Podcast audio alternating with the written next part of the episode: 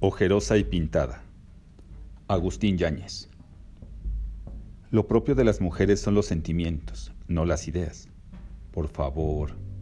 Al contrario, es su mejor y más hermosa arma, con la que les basta y sobra. Decididamente no pienso como tú en este punto, en este y en muchos otros.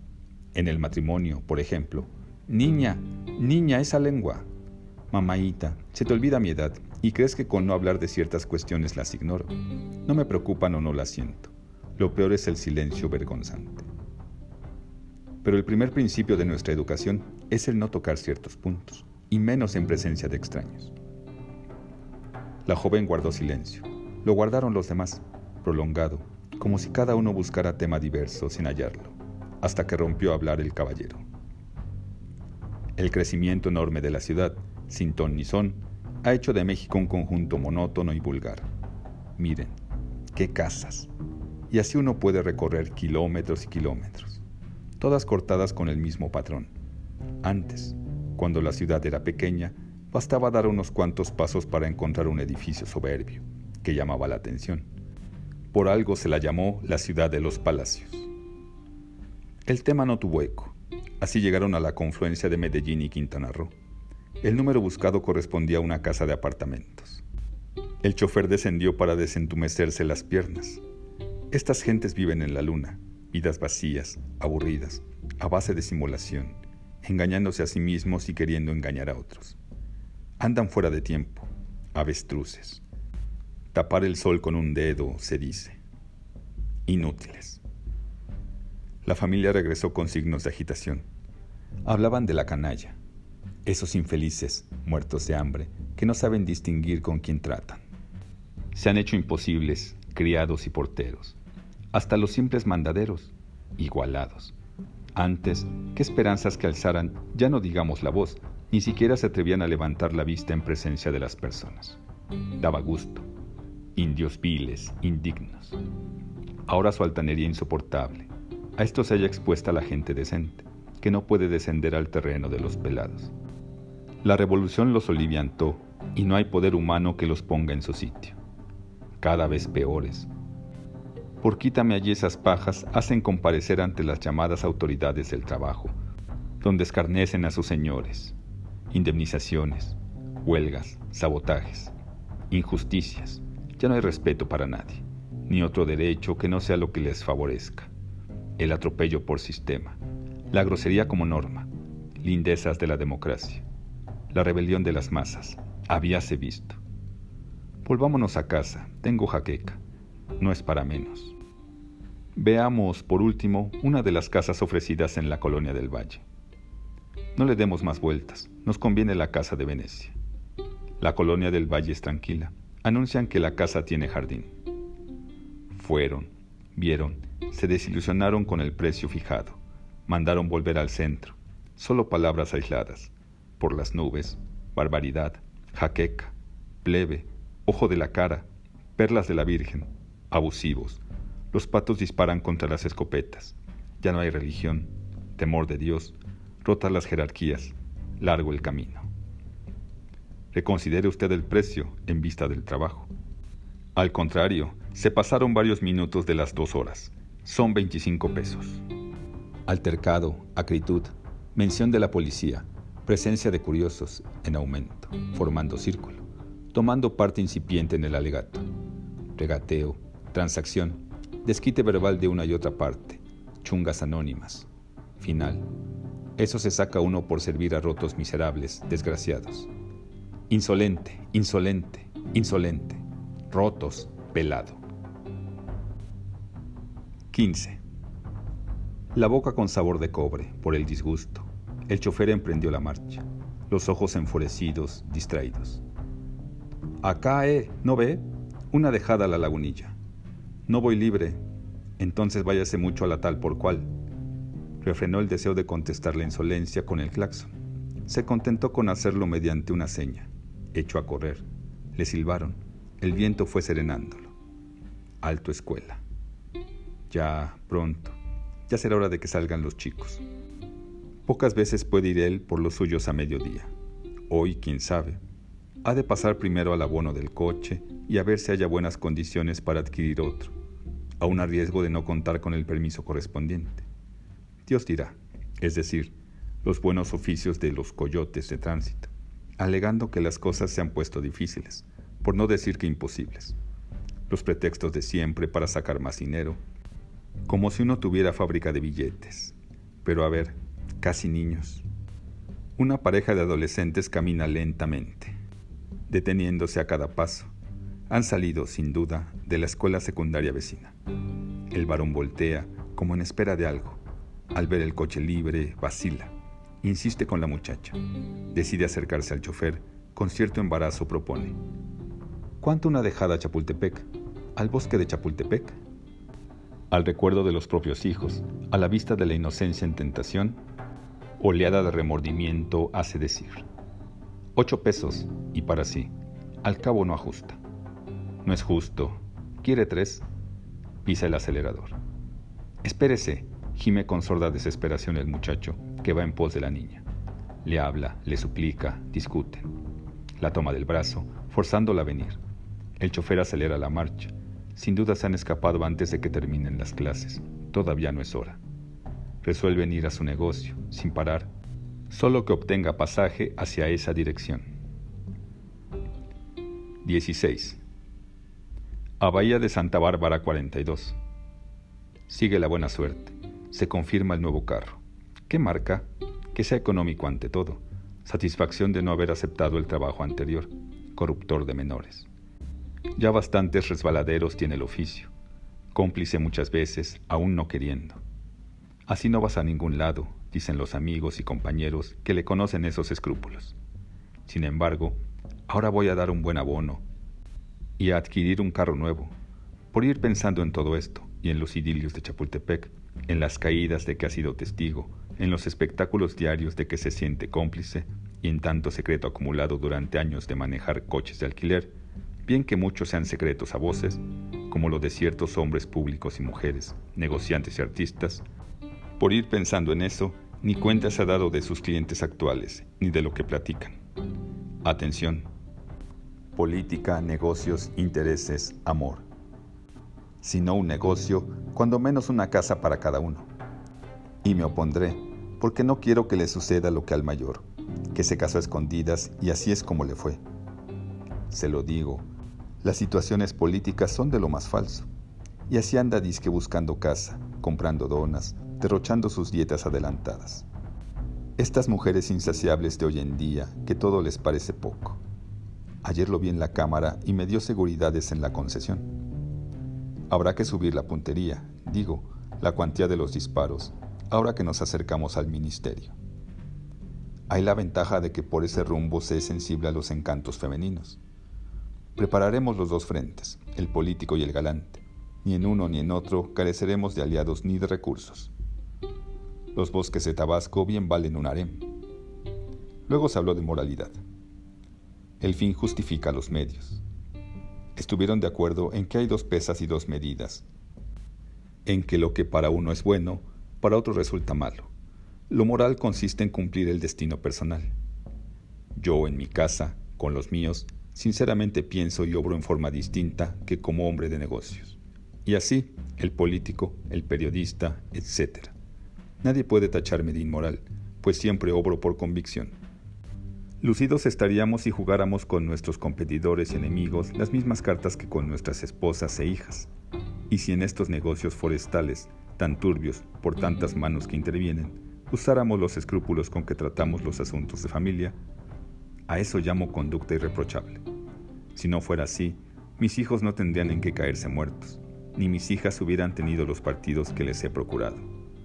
Ah, bodas suntuosas, dignas de envidia política y dinero, este nada vale si no se apoya en aquella.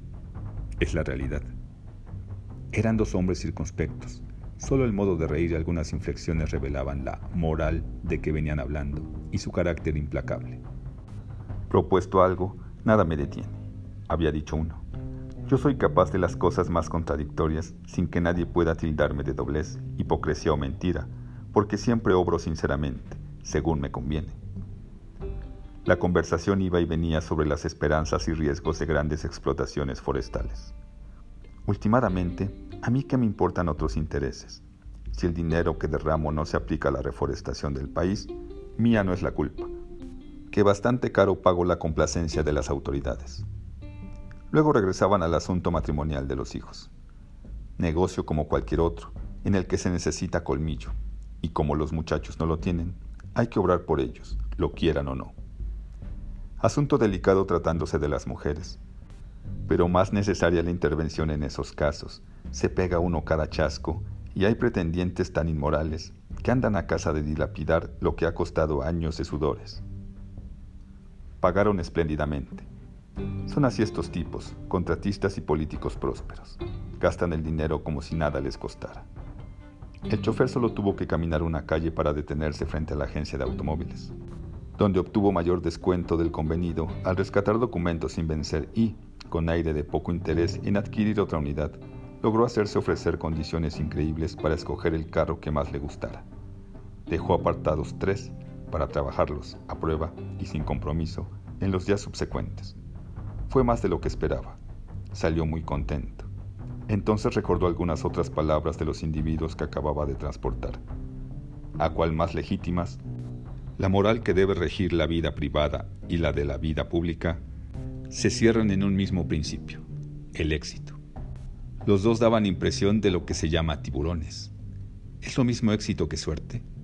Hay que poner gasolina. 17.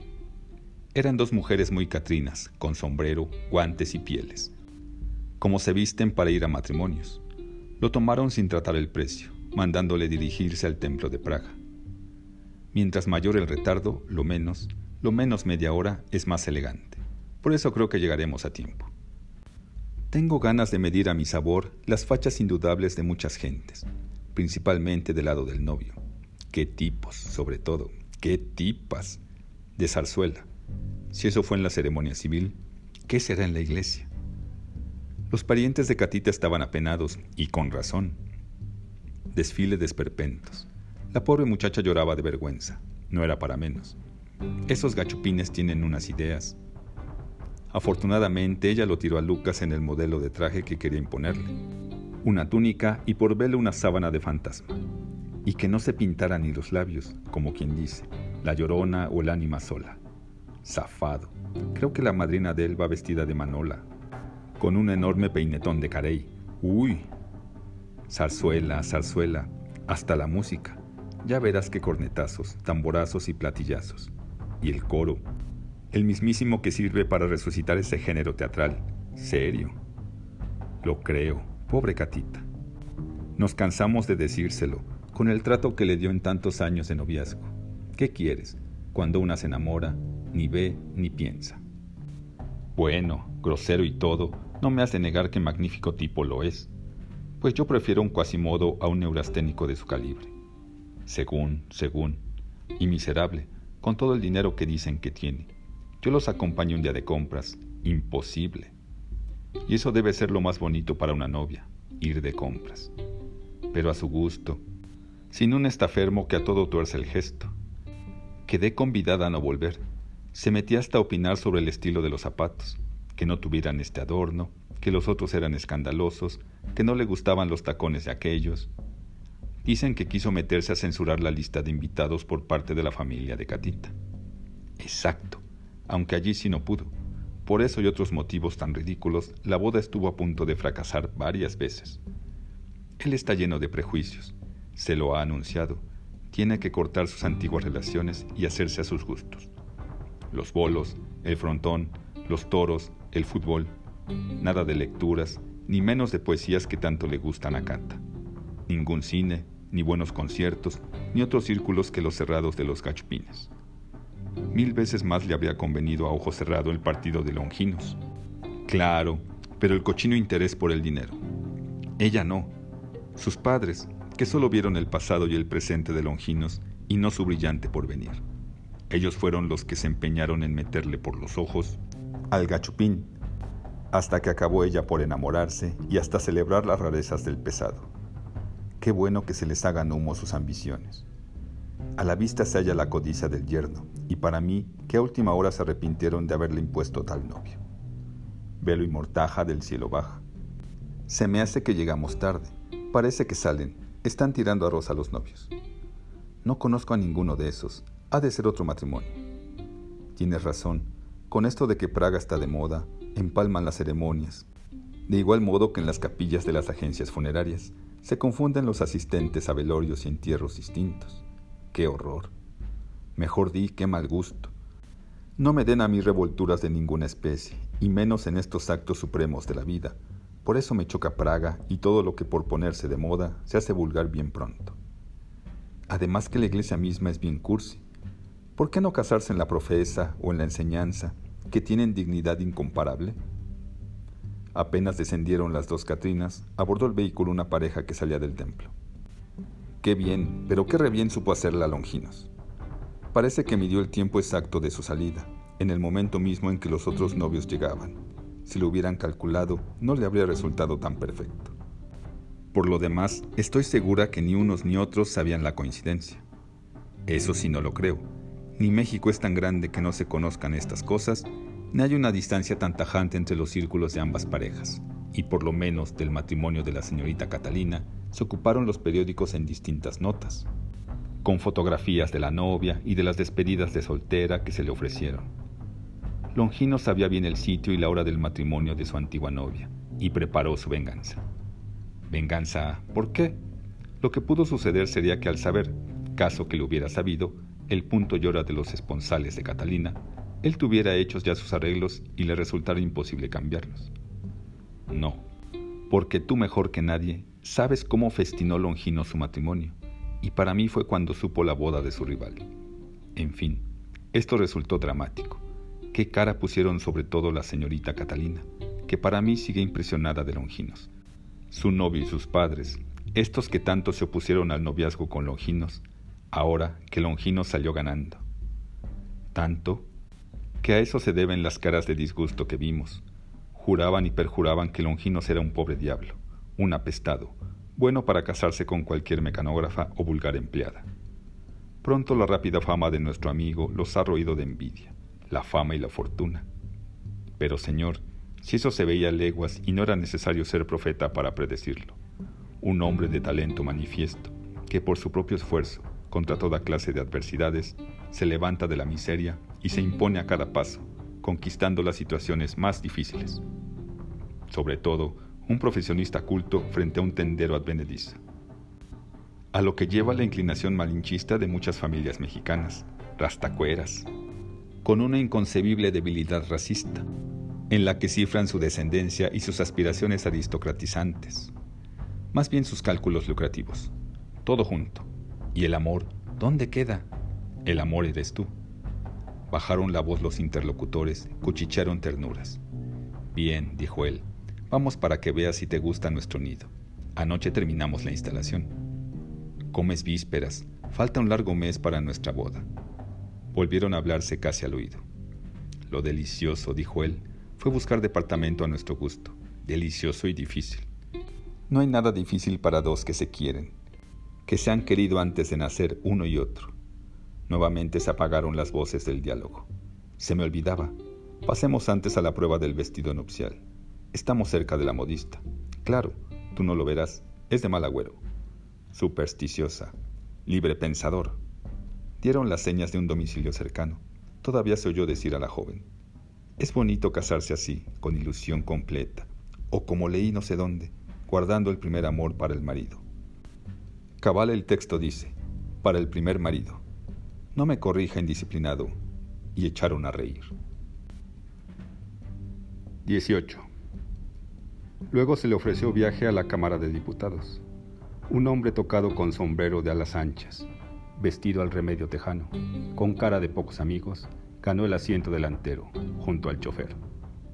Otros dos, con aspecto de notarios o leguleyos provincianos, ocuparon los asientos posteriores e hicieron el consumo de conversación mientras aquel no abrió para nada la boca y se dedicó a observar con miradas desafiantes, impertinentes, ahora al chofer o a los ocupantes de carros que se emparejaban, a los que los rodeaban durante los saltos de tránsito, a los vendedores de billetes de lotería que se acercaban, atento siempre a los movimientos en derredor del vehículo.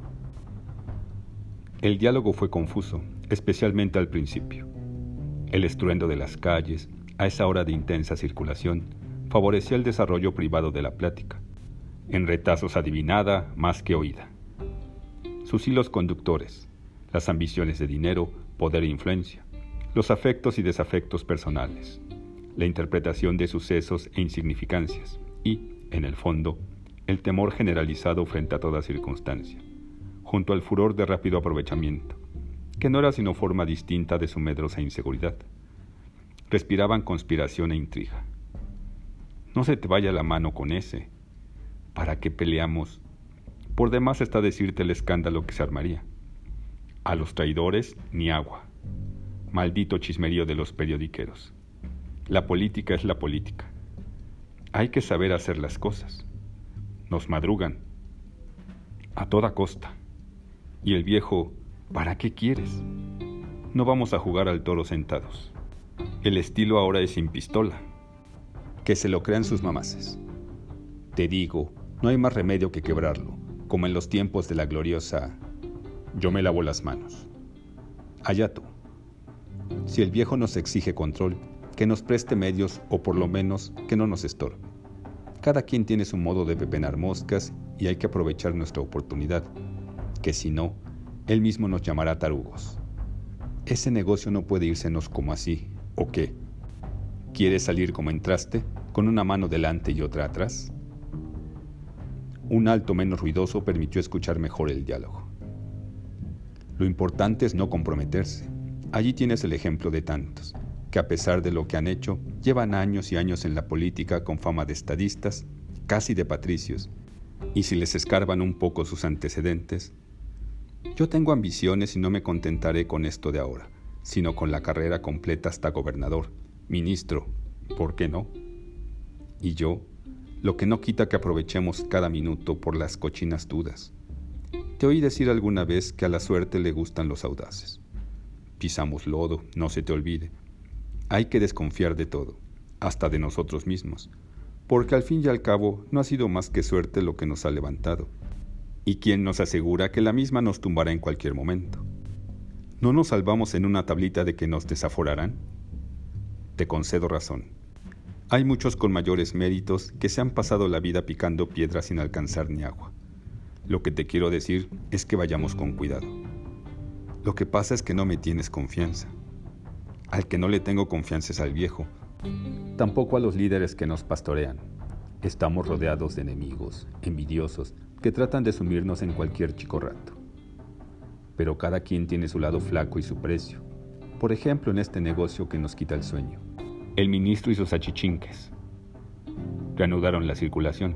Solo se oyeron expresiones aisladas, adulaciones, futurismo, cotizarnos a tiempo. Que lo teman a uno para que luego sepan tomarlo en cuenta. Si no, enfilados por la calle de Allende, se hizo lento el tránsito. Ese es el plan, ¿de acuerdo? Completamente. Tú entras primero, le sacas una tarjeta y si es posible, que le hable por teléfono. Luego yo. Antes, dame el dinero. Es cosa segura, como si tuvieras en el banco lo doble. Mucha sangre fría y cuidado con quien ya sabes, porque de otro modo el negocio se irá a pique. Ah, sobre todo, por principio de cuentas, cañonearlo por el lado de sus aspiraciones, deslizarle la ayuda y contingentes que podemos ofrecerle llegado el caso, sembrarle desconfianzas de mengano y perengano para irlos desplazando. Cuando yo llegue, lo felicitaré porque acabo de oír buenas noticias que lo favorecen. No se te olvide, ayer estuvimos con el viejo y se masca en el ambiente buenos vientos para su asunto. Todo esto lo dejará blandito, como será. Pagaron con un billete de 20 pesos, haciendo seña de que así estaba bien. Inmediatamente se vieron rodeados por un grupo de individuos llenos de salamerías, el cancerbero en acecho.